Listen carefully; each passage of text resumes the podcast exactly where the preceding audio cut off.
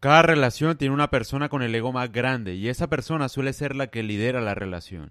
Generalmente el que lidera es el hombre, pero esto ha venido cambiando. Hay mujeres que les gusta estar a cargo y liderar a su pareja como si fuera un cachorro, una especie de venganza por el machismo que padecieron de sus propios padres. Pero el problema es que para estas mujeres es más importante mandar que el amor. Ten cuidado con este tipo de mujeres porque todo se convierte en una competencia. O bueno, si te gustan las mujeres así, adelante. No se pueden tener dos capitanes al mando de un mismo barco. Uno de los dos deberá guiar al otro. En estos tiempos hay muchos hombres mediocres que no deberían liderar, pero también hay mujeres mediocres con egos gigantes por el empoderamiento que tampoco deberían liderar.